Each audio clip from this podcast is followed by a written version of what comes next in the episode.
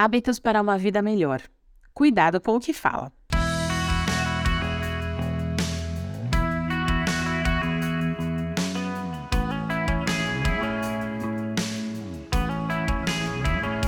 Nossos hábitos causam um enorme impacto na nossa vida espiritual, saúde, produtividade, finanças, relacionamentos e no nosso sentimento de felicidade, realização, plenitude e satisfação.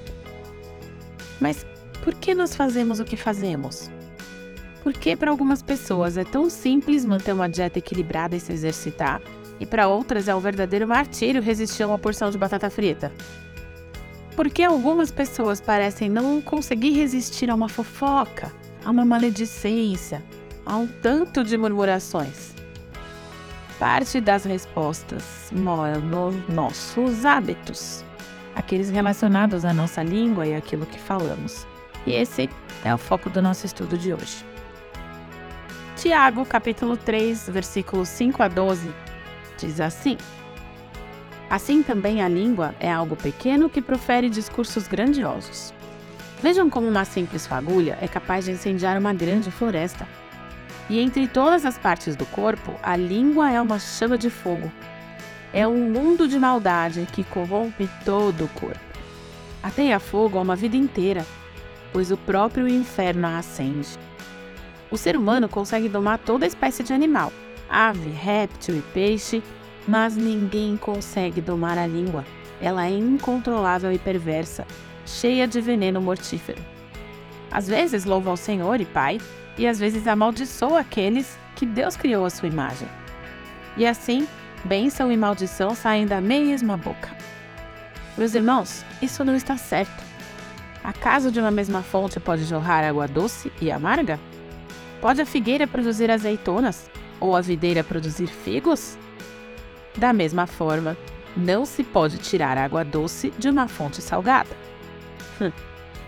A língua é pequena, mas é poderosa. Basicamente é isso que o Tiago está falando aqui. É, e nós aprendemos aqui na palavra de Deus, assim como no episódio anterior a gente aprendeu sobre gratidão, nós lemos aqui que devemos usar a nossa boca para proferir palavras de bênção, para edificar, encorajar e não para destruir e ferir as outras pessoas. Com a nossa boca, nós podemos sim abençoar outras vidas, louvar a Deus, orar, ajudar, mas também podemos causar muitos males. Nossas palavras podem ser destruidoras. Muitas vezes nós não damos a devida atenção ao que falamos, e em partes isso se deve ao hábito. O hábito da fofoca, o hábito de comentar sobre a vida alheia, de falar mal dos outros, o hábito de reclamar, então perdemos a noção sobre o mal que nós estamos causando com as nossas palavras, e muitas vezes tanto para o outro quanto para nós. E é comum a gente pensar que existem pecados maiores, mais pesados, digamos assim, né?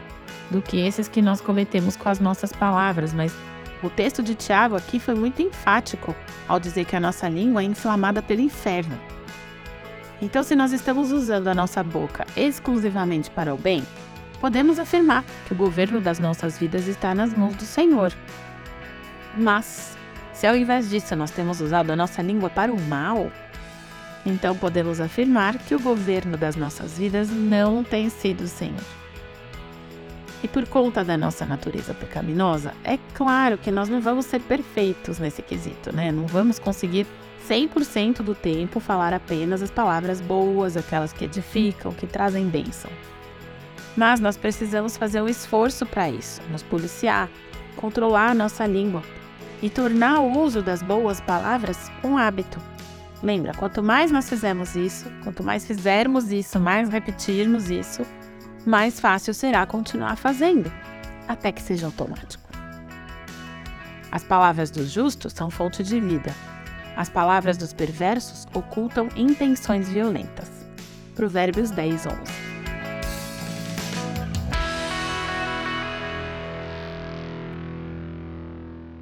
Você ouviu o podcast da Igreja Evangélica Livre em Valinhos. Todos os dias, uma mensagem para abençoar a sua vida.